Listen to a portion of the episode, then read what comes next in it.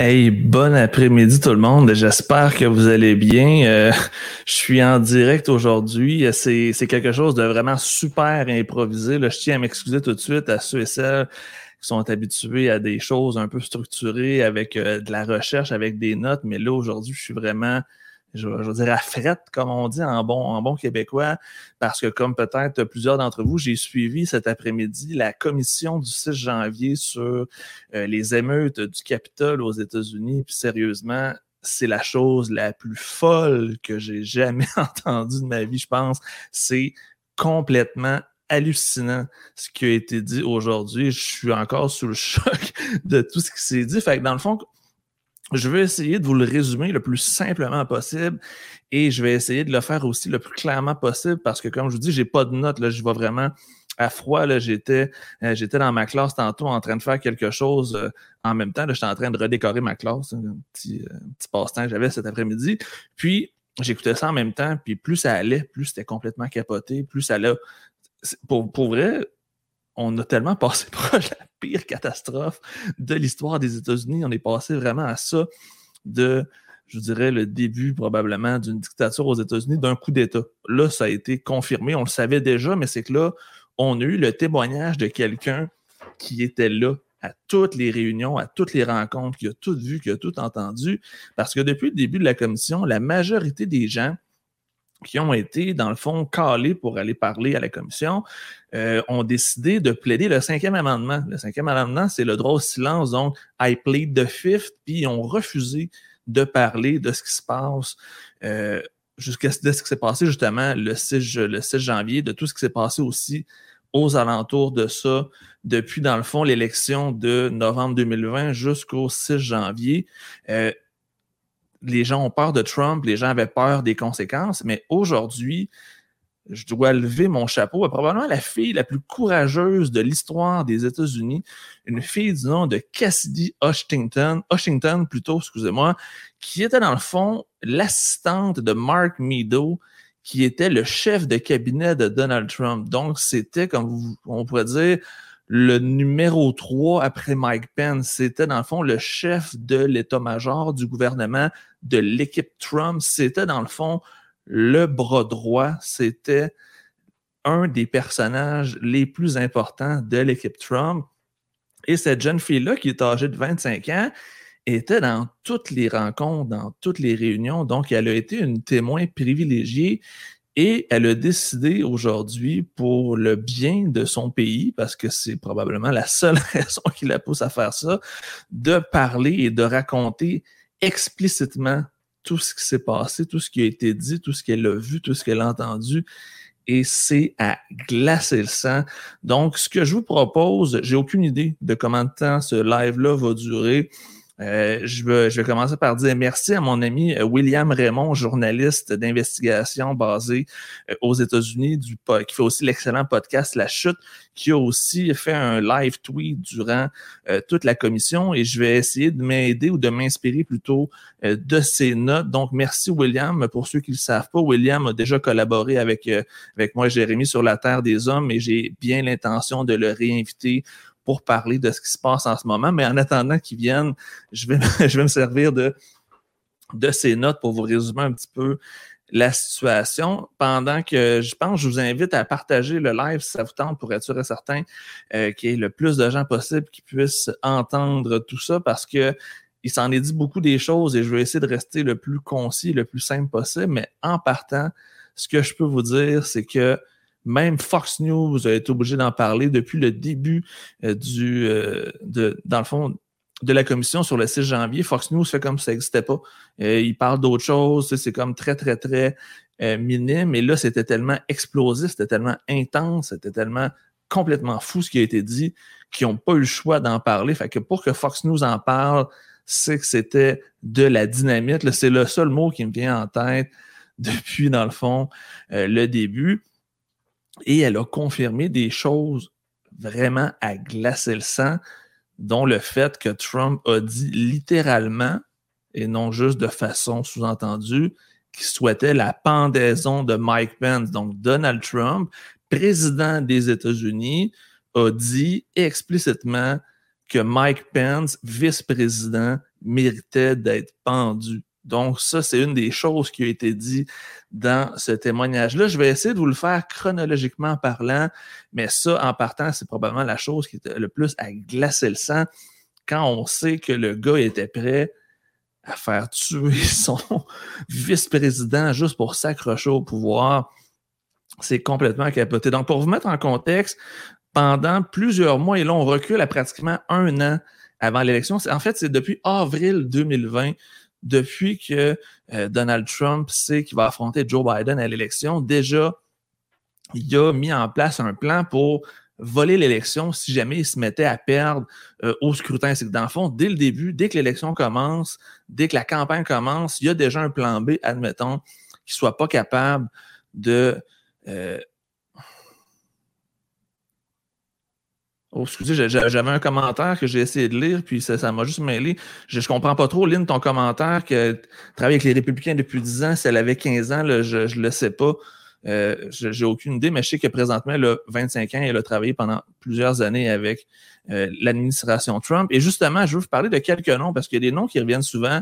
Euh, Mark Meadow, qui était justement le chef de cabinet qui est là. Rudy Giuliani, l'avocat personnel de euh, Donald Trump. Il y avait aussi Steve Bannon, qui était son directeur de campagne, qui était dans le fond le, le grand penseur, si vous voulez, de la stratégie de Donald Trump. Il y avait plusieurs autres personnes impliquées. Mais en gros, ce que Cassidy nous a dit, c'est que Rudy Giuliani, Donald Trump et Mark Meadows se sont arrangés avec les leaders des groupes d'extrême droite Proud Boys et Outkeeper, qui sont dans le fond des milices armées aux États-Unis. La comparaison est un peu boiteuse, mais pas tant que ça. Mais imaginez les SA, les sections d'assaut à l'époque de euh, Hitler ou des chemises noires de Mussolini. C'est un parallèle qui se fait. Donc, les Proud Boys et les Old Keepers, c'est des gens d'extrême droite qui sont armés et violents. Et le 6 janvier, ces gens-là étaient armés, étaient équipés, avaient des AR-15, avaient des pistolets, avaient des fusils, des gilets par balles, et ils étaient prêts pour aller combattre. Ils étaient littéralement équipés comme des militaires, comme des soldats, pour justement faire fonctionner le plan de Donald Trump. Ça veut dire que Donald Trump a été capable de planifier littéralement une insurrection armée, de planifier une milice personnelle qui allait l'aider à renverser le pouvoir du Capitole. Donc ça, c'est confirmé par Cassidy euh, Washington, euh, Washington plutôt. Elle était là, elle l'a entendu, elle l'a vu à plusieurs reprises. Et Trump le savait qu'il était armé. Trump en avait rien à foutre. Et ce que Trump a dit, c'est la chose suivante. Parce qu'en gros, pour vous expliquer, vous vous rappelez peut-être le 6 janvier, Donald Trump, juste avant que les gens se garochent sur le Capitole, Donald Trump a fait un discours, a fait un grand discours où il disait on va reprendre ce qui nous appartient, on va marcher sur le Capitole.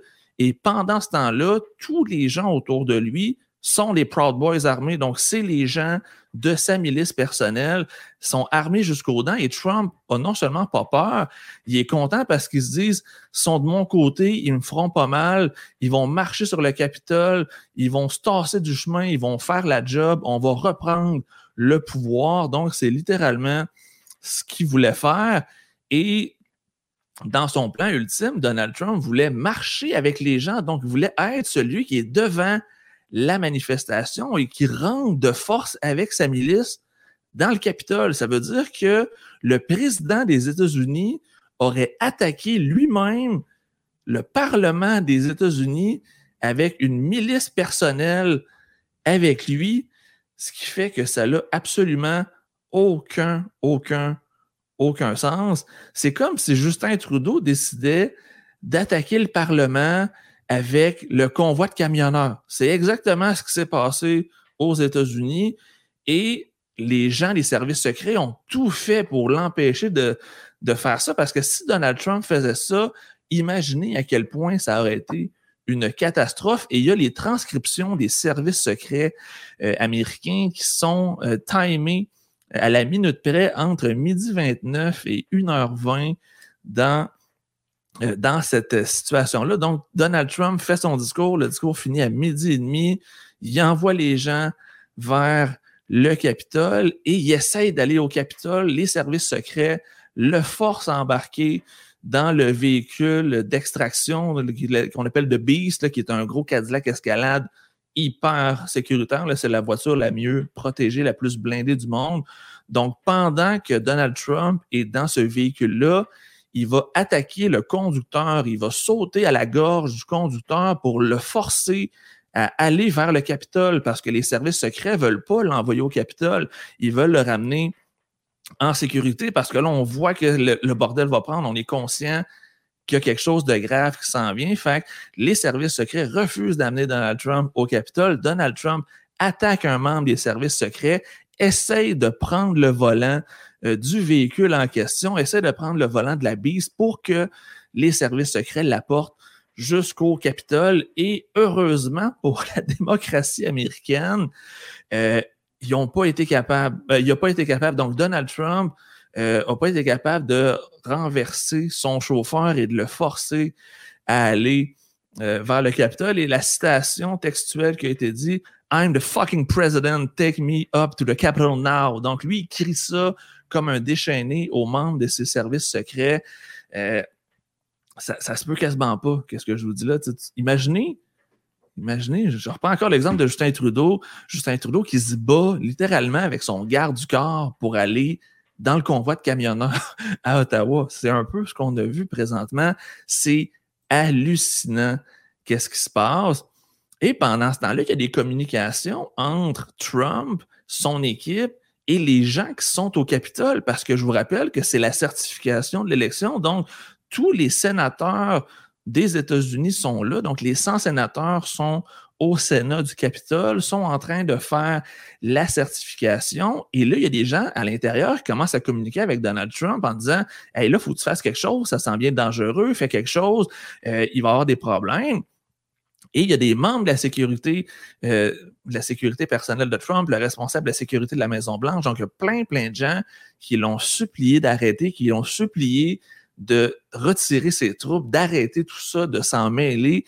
Et jamais Trump a voulu intervenir. Trump a passé l'entièreté de l'après-midi du 6 janvier dans la Maison-Blanche à écouter le tout en direct sur sa télévision. Donc, il était assis sur sa grosse chaise en regardant le chaos qui venait de créer et il devait être en extase parce que il a presque réussi son coup. Et je vous garantis que si Trump avait réussi à marcher sur le Capitole avec les gens, l'effet d'entraînement que ça aurait eu aurait été tellement ridicule que je suis convaincu qu'il aurait réussi à atteindre son objectif.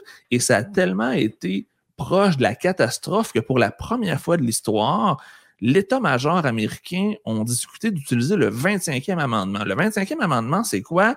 C'est un amendement qui dit que si le président a plus la capacité mentale de diriger, qu'on peut le retirer de force. Donc, pour la première fois de l'histoire, on a pensé à utiliser le 25e amendement à la Constitution américaine. Donc, on a failli assister à ça en direct, mais euh, comme ça s'est quand même, je veux dire, calmé entre parenthèses, on a été capable de diminuer euh, la tension. On n'a pas eu à utiliser tout ça, mais c'est la garde rapprochée de Donald Trump qui a voulu ça. Les Mark Meadows et compagnie se sont rendus compte qu'il était trop tard. Et là, il y a des communications avec plein, plein, plein de personnes qui ont passé. J'ai malheureusement pas tous les noms, mais il y a des commentateurs de Fox News. Il y a même Donald Trump Jr. qui a essayé de raisonner son père pour lui dire d'arrêter tout ça parce que ça fait aucun sens, que c'était dangereux, qu'il allait avoir des morts, qu'il allait avoir du sang. Même Donald Trump Jr. a essayé de calmer son père et même lui n'a pas été capable de faire ça. Fait que là, c'était complètement fou et on a appris que toutes les personnes que je vous ai nommées depuis tantôt, les Meadows, les Giuliani, les Bannon et compagnie, ont voulu avoir un pardon présidentiel préventif de Trump parce qu'un président a le droit de pardonner n'importe qui. Donc, il peut prendre n'importe quel condamné et le pardonner avec le pardon présidentiel. Et eux, avant que Trump quitte, ont voulu avoir ce pardon-là préventif pour les pardonner de ce qu'ils ont fait le 6 janvier avant qu'on soit au courant, avant qu'il y ait enquête, avant qu'il y ait tout ce qu'on a présentement. Donc, si tu veux te faire pardonner de façon préventive quelque chose, c'est que tu as clairement quelque chose à te reprocher. Donc, c'est toutes ces choses-là qu'on a appris aujourd'hui dans le discours de euh, Cassidy Huntington. Et euh, il y a tellement de choses qui ont été dites. Euh, j'essaie de résumer le plus simplement et le plus clairement possible, mais en gros, c'est de la dynamite. Il n'y en avait rien à foutre, dans le fond, des conséquences. Il n'y avait rien à foutre de la violence. Il voulait tout simplement renverser le processus électoral. Il a passé vraiment proche de réussir. C'est ça le pire. On lit les, retranscriptions parce que euh, les textos ont été saisis, les discussions téléphoniques ont été saisies et il y a une tonne et une tonne et une tonne d'informations qui sont diffusées présentement à la commission du 6 janvier. Il y a plein de personnes aussi qui en ont parlé. Il y a plein de personnes qui ont été s'asseoir, mais là, cette personne-là, c'est la première qui était directement dans, je vais dire, la war room de Trump à parler. Et ce qui est le plus intéressant dans tout ça, c'est que ces gens-là qui sont en position de pouvoir, ces gens-là qui se pensent intouchables, on, dirait qu'ils oublient justement que d'autres employés, qu'il y a des personnes qui sont autour d'eux et qui ont tout fait ça sans impunité, se sont jamais empêchés, se sont même pas censurés devant euh, Cassidy, devant peut-être probablement plein d'autres personnes. Donc, ils étaient tellement convaincus de leur coup, ils étaient tellement convaincus que ça allait réussir, qu'ils ont même pas fait ça en cachette, qu'ils ont fait ça devant des témoins, qu'ils ont fait ça devant des gens qui ont assisté à tout ça. Et c'est ce genre de discours-là qu'on commence à avoir. Donc, aujourd'hui, Cassidy je, vais le prononcer comme il faut, Hutchinson, donc Cassidy Hutchinson, finalement, je l'ai pour la première fois.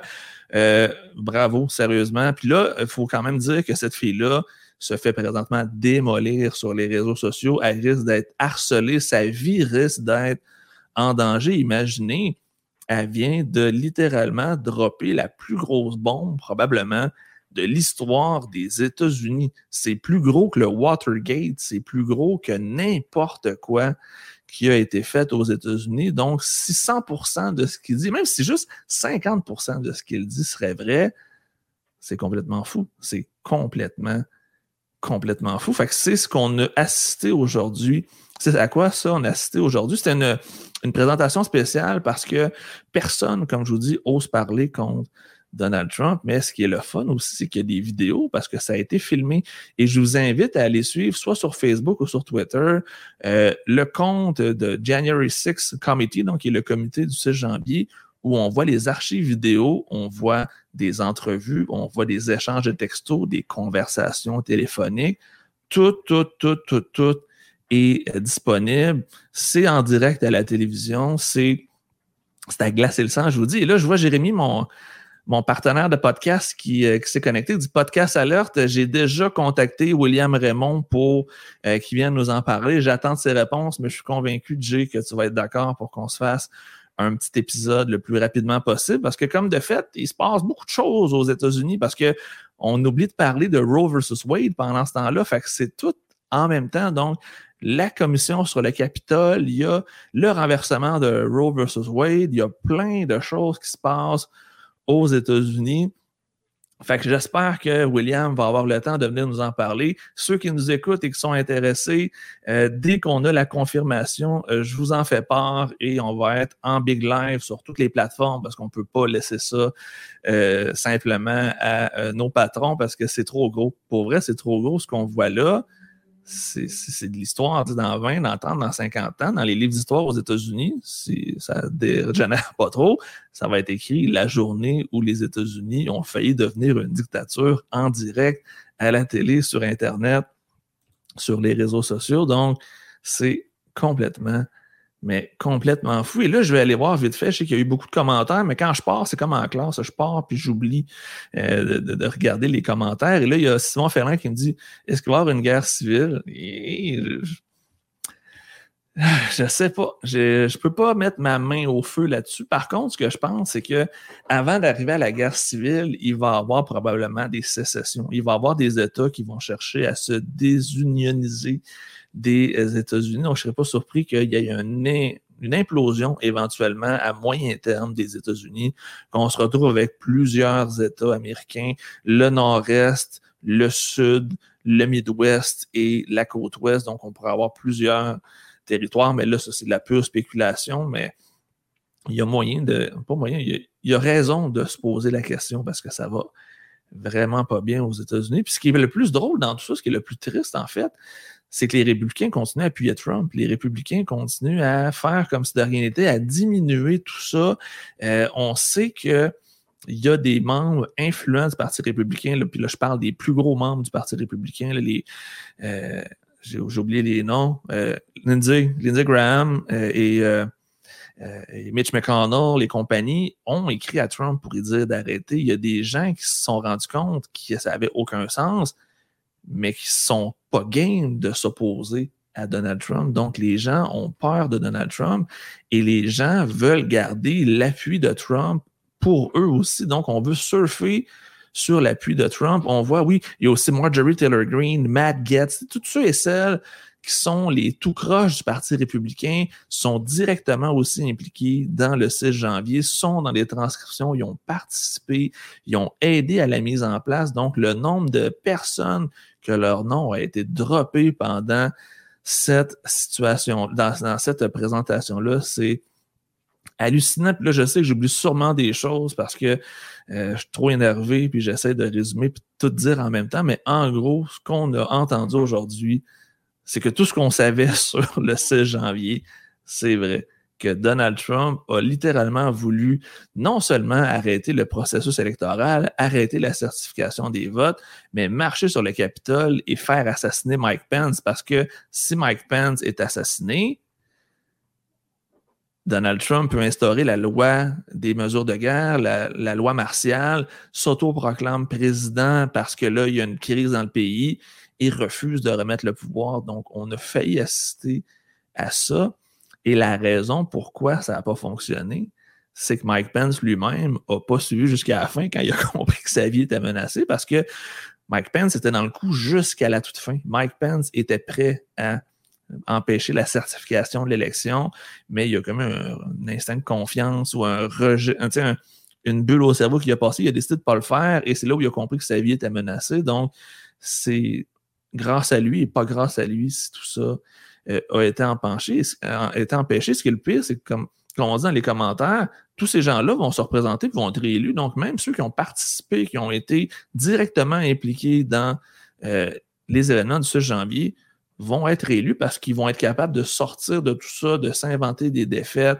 Euh, il y a vraiment plein, plein, plein de, de, gens qui sont impliqués, qui vont être capables de faire comme si de rien n'était, qui vont diminuer leur, euh, leur implication. Donc là, on va assister à un rassemblement de menteurs compulsifs qui veulent se sortir d'un mauvais coup. Et ce qui est le pire dans tout ça, c'est que la commission, qui est présentée en direct à la télévision, il y a une personne sur deux aux États-Unis qui ne croit pas la commission. Donc, malgré le fait qu'on ait des preuves accablantes, qu'on ait des témoignages, des enregistrements, on a tout ce qu'il faut pour accuser et pour, dans le fond, dénoncer ce qui se passe. Il y a des gens qui pensent que c'est une conspiration, que c'est inventé, que c'est fake news. Donc, le problème aux États-Unis est tellement gangréné. Le travail de démolition a été fait en amont. Donald Trump, pendant des années, a démoli la crédibilité des journalistes, du processus électoral, du gouvernement. Fait que la population qui appuie Donald Trump le croit quand il dit que c'est stagé, tout ça, que c'est une mise en scène parce que il a planté la graine il y a plusieurs années et ça a fait son chemin, ce qui fait qu'aujourd'hui,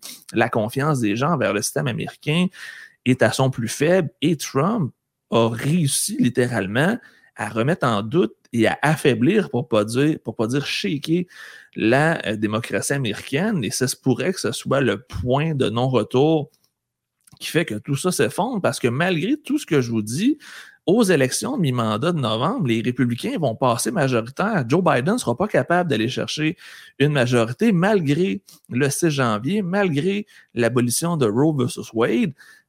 Il va être capable de, les républicains vont être capables de reprendre la majorité du Sénat et du Congrès. Joe Biden va avoir les mains attachées pendant deux ans. Il ne pourra pas passer aucune décision et il y a un républicain qui va revenir en 2024 et qui risque fort probablement de prendre le contrôle aux États-Unis parce que les États-Unis, c'est du pouvoir local. Donc, tu as des petits comtés, des petits districts, et c'est ces petits comtés-là et ces petits districts-là qui ont le plus de pouvoir. Et les MAGA pro-Trump ont pris le contrôle de plusieurs de ces trucs-là, des commissions scolaires, des trucs du genre. Ce qui fait que présentement, Trump, ou plutôt les gens MAGA pro-Trump, contrôle plusieurs instances politiques aux États-Unis. Donc, pendant que tout ça se passe à grande échelle, il y a aussi un travail de terrain qui se fait et éventuellement, ce travail-là permet quoi? Permet de supprimer des votes dans des États où on veut pas qu'il y ait des démocrates qui passent, permet de redessiner les cartes électorales pour s'assurer que les républicains puissent gagner euh, le plus de comtés possible. Donc, vous imaginez à quel point on est en train d'assister à une catastrophe en direct et malgré tout ça, il y en a qui vont faire comme si de rien n'était parce que c'est payant pour tout ça. Et là, je vois que mon, mon troisième mousquetaire euh, du podcast sur la Terre des Hommes, euh, professeur Roussel, m'écrit un beau petit commentaire. L'une des contributions importantes de la commission est de documenter solidement les événements et malgré tout ce que les républicains diront, ça demeurera, ça rend leur déni encore moins crédible. Effectivement, il y a des preuves écrites, papier, vidéo, c'est c'est littéralement, dans le fond, ce qu'on est en train de faire, c'est un dossier pour un procureur général des États-Unis qui veut porter plainte aux criminels parce que oui, il y a tout pour, porter des accusations criminelles. Donc, au moins, on va savoir que dans l'histoire, Liz Cheney, qui est quand même une républicaine pure et dure, fille de Dick Cheney, qui était avant Donald Trump probablement le républicain le plus intense qu'il y a eu dans l'histoire, ben, que cette fille-là est maintenant la voix de la raison elle qui essaye de faire tomber les magas pro-Trump. Sa job est menacée, soit dit en passant. Elle ne sera pas réélue parce qu'elle s'en est pris à Donald Trump. Elle est loin d'être parfaite. La liste Cheney, elle a quand même dit qu'elle était contente de l'abolition de Roe versus Wade. Donc, vous pouvez comprendre que tu es peut-être bon d'un côté, mais tu pas bon de l'autre. Et c'est un peu ça le paradoxe aux États-Unis. Dans le Parti républicain, surtout,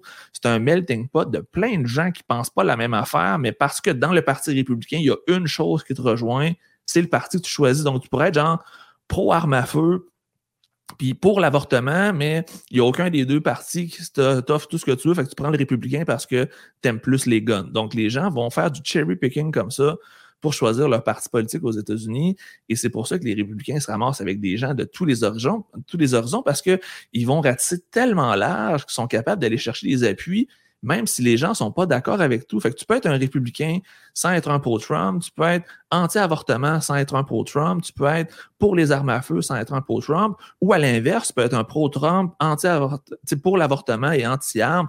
Il y a comme plein de complexification qui se fait dans le Parti républicain, et c'est ce qui fait que les républicains vont repasser à la prochaine élection, j'en suis convaincu, parce que les démocrates sont en train de s'aliéner une grosse partie de la population avec certaines situations. Joe Biden a montré beaucoup de faiblesse au niveau international. Les États-Unis euh, vont avoir de la difficulté à se relever euh, de tout ça. C'est littéralement euh, j'ai l'impression d'assister à un mauvais film où on tombe dans une espèce de dystopie dans les années 2030-2040, un peu comme le film Idiocratie. S'il y en a qui ont vu le film Idiocratie, c'est une parodie, mais malheureusement pas tant que ça de la situation aux États-Unis.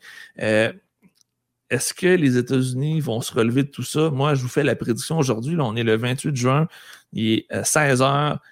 Ça va prendre au moins 30 ans aux États-Unis avant de se relever si on se relève de ce qui s'est passé le 6 janvier, de Donald Trump, de Roe versus Wade, parce que là, on n'en parle pas, mais la Cour suprême veut s'attaquer à d'autres dossiers, au mariage de conjoints de même sexe, à la contraception, à plein de trucs du genre. Donc, ça va vraiment pas bien aux États-Unis. C'est vraiment le bordel, mais le, le gros morceau, c'est vraiment la fameuse commission. Fait que j'ai mis plein de liens euh, dans euh, la publication juste avant ce live-là. Donc, si vous voulez aller voir dans euh, dans mes publications passées, j'ai mis plein de liens, plein de trucs sur justement le témoignage de Cassidy aujourd'hui euh, à la commission du 6 janvier. C'est explosif. On va en entendre parler pendant longtemps. Vous allez pouvoir aussi continuer à suivre ça dans les prochains jours. Et je voulais terminer avec une bonne nouvelle parce que tant qu'à avoir un live avec vous, il y, a, plein de choses qui se sont passées euh, pendant, pendant ce live-là. Il y a eu ce qu'on appelle une éclipse médiatique. Donc, tout ce qui avait rapport au comité du 6 janvier a pris toute la place. On a su que Glenn Maxwell, la conjointe de Jeffrey Epstein, a été condamnée à, 20 ans de prison plutôt pour son rôle dans l'exploitation de jeunes filles mineures. Ça, ça a passé comme dans du beurre parce que hein, on parle de ce qui s'est passé avec Trump. Mais moi, ce qui m'intéresse, c'est que on a eu une rencontre aujourd'hui de l'OTAN à Madrid et euh, on avait déjà fait un live là un certain temps où je vous disais que la Suède et la Finlande voulaient rejoindre l'OTAN, voulaient rejoindre l'alliance militaire de l'OTAN, mais que le président euh, Recep Tayyip Erdogan, le président turc, euh, refusait, voulait mettre son veto parce que pour rejoindre l'OTAN, faut être capable d'avoir le consensus de tous les pays. Et Erdogan a refusé au début de donner son appui à l'adhésion de la Finlande et la Suède en accusant les deux pays d'être des, des, repères de terroristes parce qu'en Turquie, il y a des groupes séparatistes du Kurdistan qu'on appelle le PKK euh, qui essaie dans le fond de faire un État indépendant à l'intérieur de la Turquie, au nord de l'Irak et à l'ouest de la Syrie. Et Erdogan, Erdogan accusait les, les, les, Suédois et les Finlandais de les cacher, ces gens-là, les chefs de ce parti-là, de ces terroristes-là. Et comme par hasard, euh, je l'avais prévu aussi, je l'avais prédit, vous irez écouter mon live, il y a eu une rencontre euh, entre les trois pays et sous la, je veux dire, pression des États-Unis. Euh, le veto de Erdogan a été levé aujourd'hui. Donc, Erdogan appuie finalement la candidature de la Finlande et de la Suède, ce qui veut dire que les deux pays pourraient être acceptés aussi rapidement que la semaine prochaine si tout se passe bien, parce qu'on est directement dans l'Assemblée générale de l'OTAN, ce qui veut dire que soit que Erdogan s'est fait donner des garanties monétaires, il a peut-être fait un chèque, littéralement, on l'a peut-être acheté. Est-ce qu'on lui a fait des promesses par rapport à de l'équipement militaire? Parce que pendant longtemps, l'OTAN ne voulait pas vendre d'équipement militaire spécialisé à la Turquie parce qu'on les accuse d'être aussi proches de la Russie. On avait peur que le matériel militaire de l'OTAN soit donné par la suite aux Russes. Donc, est-ce que c'est une entente sur du matériel militaire ou est-ce que la Suède et la Finlande vont donner les terroristes de Erdogan en échange de cette entrée-là dans l'OTAN? Donc, on ne sait pas encore les dessous de cette entente. On appelle ça une entente tripartite, donc les trois pays, Finlande, Suède et Turquie. Mais ce qu'on sait, ça a été confirmé il y a quelques minutes, la Turquie ne va pas poser son veto à l'adhésion. Donc, l'OTAN va s'agrandir de deux pays. La Finlande et la Suède vont rejoindre l'Alliance atlantique avec la majorité des pays d'Europe, les États-Unis et le Canada. Fait que ça, c'est quand même une bonne nouvelle, mais je suis vraiment curieux de savoir qu'est-ce que ça a coûté pour que Erdogan enlève son veto, lui qui était tellement convaincu qu'il allait jamais le laisser passer c'était une belle stratégie. Erdogan, c'est un bon démocrateur, un peu comme Vladimir Poutine. Donc, il a bien joué ses cartes. Il a obtenu ce qu'il voulait. Il a levé son veto. Donc, c'est quand même une très bonne nouvelle. Et je trouvais que ça terminait bien euh, un live comme aujourd'hui. Parce que, ouf, là, là, je suis soufflé. il s'en est passé des choses. Euh, soyez attentifs, restez, restez à l'affût, comme je vous ai dit tantôt. dès que j'ai des nouvelles, euh, de, notre ami William Raymond. Euh, si on est capable de faire un direct avec lui, et moi, Jérémy et Stéphane, on va pouvoir, euh, va pouvoir vous en reparler. Sinon, soyez attentifs, il va probablement avoir d'autres nouvelles explosives, soit par rapport au 6 janvier, par rapport à Roe versus Wade, par rapport à toutes les implications que ça amène ça brasse vraiment beaucoup, beaucoup, beaucoup aux États-Unis. Et comme on est le pays au nord, ben, soyez pas surpris si on commence à en entendre parler. Euh, il y a de plus en plus d'anti-avortements au Canada qui se font entendre, il y a des dépliants qui circulent, il y a, il y a des problèmes présentement. Il y a des problèmes présentement et ça traverse les frontières. Donc, soyez vigilants, soyez attentifs. Si vous avez des questions, gênez-vous surtout pas. Vous pouvez écrire dans les commentaires. J'irai vous relire plus tard. Je vous retiens pas plus longtemps. Une grosse demi-heure, très concise. Je suis fier de moi. Je pensais m'emporter plus que ça. Je pense qu'on en a assez pour tout le monde. Je vous remercie d'avoir été là. Je vous remercie de votre présence. Encore une fois, une centaine de personnes qui ont été euh, présents pour le direct. Sinon, ça se réécoute en, euh, rediffusion. Donc, vous pouvez le partager euh, en grande quantité. Je vous remercie de votre présence. Je vous souhaite une bonne fin de journée. Faites attention à vous. Salut tout le monde.